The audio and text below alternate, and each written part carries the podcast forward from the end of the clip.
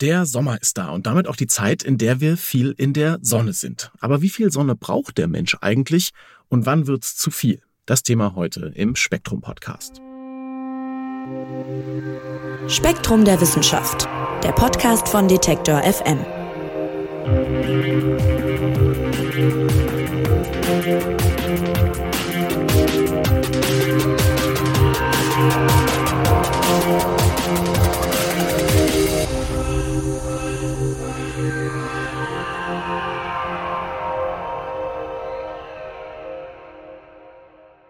Ja, erst vor wenigen Tagen hatten wir den längsten Tag im Jahr. Der Sommer hat also auch äh, kalendarisch nun offiziell begonnen und der Sommer, das ist die Jahreszeit der Sonne. Klar, nie haben wir mehr Sonnenstunden als in den kommenden Wochen und Monaten und das tut uns natürlich einerseits gut, Stichwort Vitamin D zum Beispiel, aber es kann eben auch gefährlich sein. Denken wir an Sonnenbrand und Hautkrebs.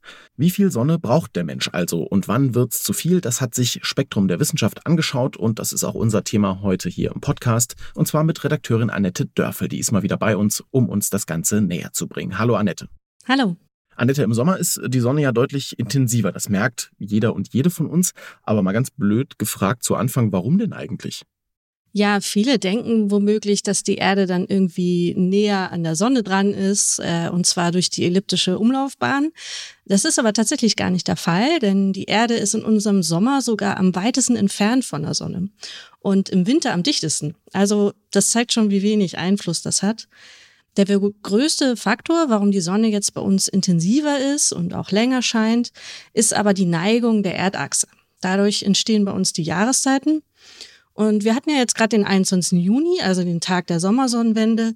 Da scheint die Sonne in Deutschland am äh, längsten, das heißt im Schnitt so etwa 17 Stunden, während sie am Nordpol den ganzen Tag zu sehen ist. Und am Südpol komplette Dunkelheit herrscht. Und äh, zudem steht die Sonne relativ steil bei uns. Das führt dazu, dass der Energieeintrag in dieser Zeit entsprechend hoch ist und die Sonne ist dann intensiver. Und im Winter dagegen ist die Nordhalbkugel von der Sonne so weggeneigt. Dann steht die Sonne bei uns ähm, relativ flach, die Tage sind kurz, dann haben wir nur etwa sieben Stunden Sonne und deshalb kriegen wir im Winter weniger Strahlungsenergie ab und es ist kälter. Okay, und dann lass uns doch erstmal jetzt die positiven Seiten des Sommers beleuchten. Also mehr Sonne, das tut uns gut, das merken wir. Wozu brauchen wir denn aber eigentlich die Sonne? Inwiefern wirkt die sich positiv auf uns aus? Naja, also zunächst eine relativ banale Sache, ohne die aber kein Leben eigentlich auf der Erde möglich wäre. Die Sonne spendet uns einfach Wärme. Das sichtbare Licht der Sonne und die Infrarotstrahlen, die treffen auf unsere Haut und diese Energie wandelt sich dann in Wärme um. Also das ist so die banalste Geschichte. Eine zweite wichtige Funktion, die sie aber auch hat, die UVB-Strahlen der Sonne, die sind notwendig, damit unser Körper genügend Vitamin D bildet. Das hattest du ja im Intro schon erwähnt. Und das spielt eine große Rolle für unsere Knochengesundheit Gesundheit und unser Immunsystem. Denn wir können nur rund 10 bis 20 Prozent unseres Vitamin D-Bedarfs über Ernährung abdecken. Beispielsweise, wenn wir schönen fetten Fisch essen, wie zum Beispiel Lachs oder Makrele. Aber das machen halt zu wenig Leute. Deswegen brauchen wir das Sonnenlicht. Dadurch kriegen wir ungefähr 80 bis 90 Prozent von unserem benötigten Vitamin D. Sie ist also richtig essentiell für unseren Körper. Und dann gibt's ja auch äh, für die dunkleren Jahreszeiten, das kennt sicherlich jeder äh, aus der Drogerie oder der Apotheke, auch so allerhand Mittelchen, mit denen man seinen Vitamin D-Haushalt zum Beispiel dann aufpeppen kann. Ist sowas eigentlich sinnvoll, mal zwischendurch gefragt? Ja, manche Menschen haben halt die Sorge, dass sie im Winter nicht genügend Sonne tanken können und dass deshalb ihr Vitamin D-Spiegel zu niedrig ist. Sie decken sich dann, und das muss man leider sagen, ein bisschen relativ willkürlich mit Präparaten aus Apotheken oder Drogerien ein, ohne tatsächlich zu wissen, ob sie einen Mangel haben. Das Problem ist einfach, dass manche dann Tropfen oder Tabletten einnehmen, die viel zu viel Vitamin D enthalten und die denken dann, sie tun sich irgendwie was Gutes. Aber wenn man viel zu hohe Dosen einnimmt von Vitamin D, kann das sogar lebensgefährlich sein, vor allem für Säuglinge oder Kleinkinder.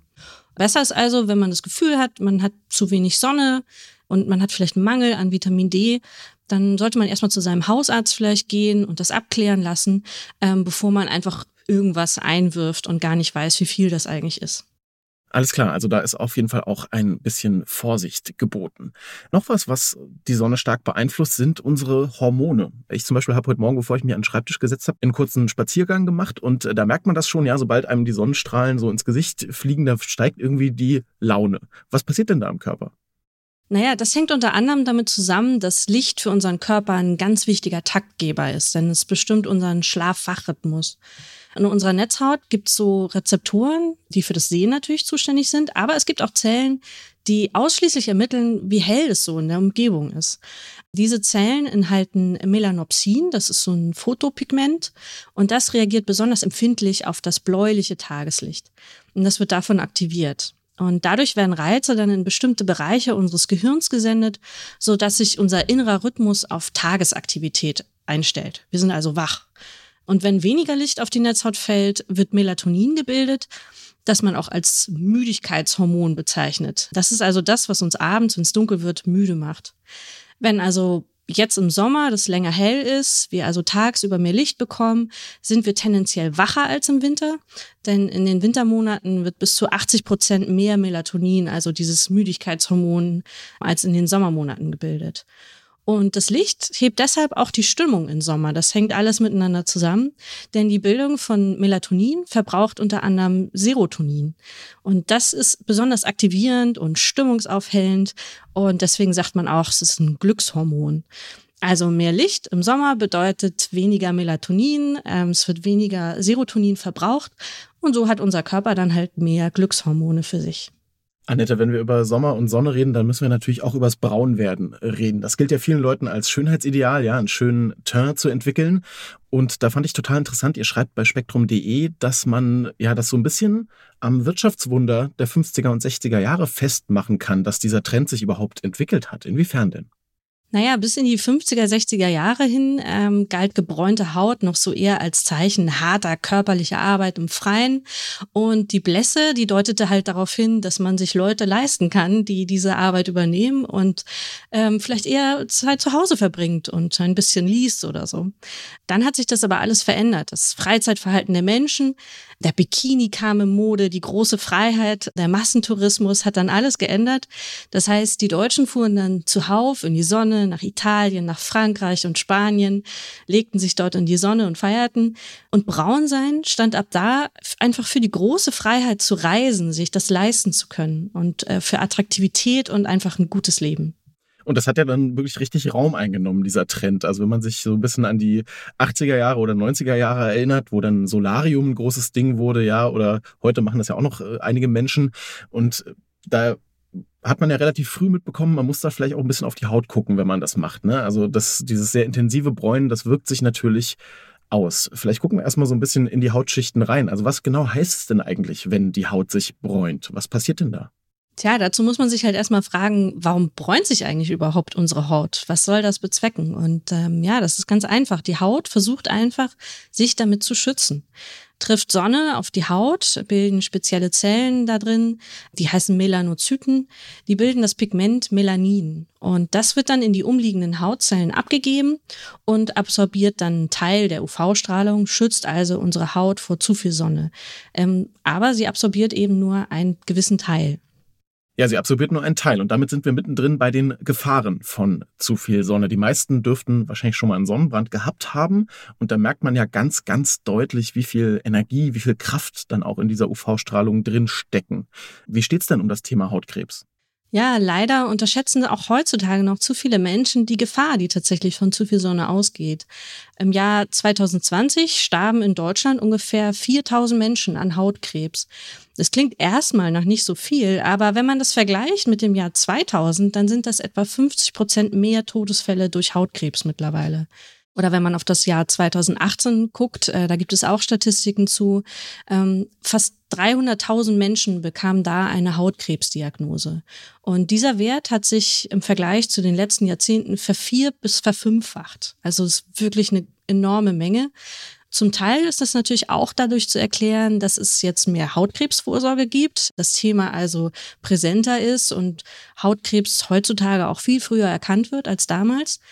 Aber viele Erkrankungen lassen sich eben auch darauf zurückführen, dass braune Haut halt irgendwann schick wurde und die Leute sich viel zu sehr der Sonne ausgesetzt haben und das ungeschützt. Und die Fälle sind dadurch halt auch stark angestiegen.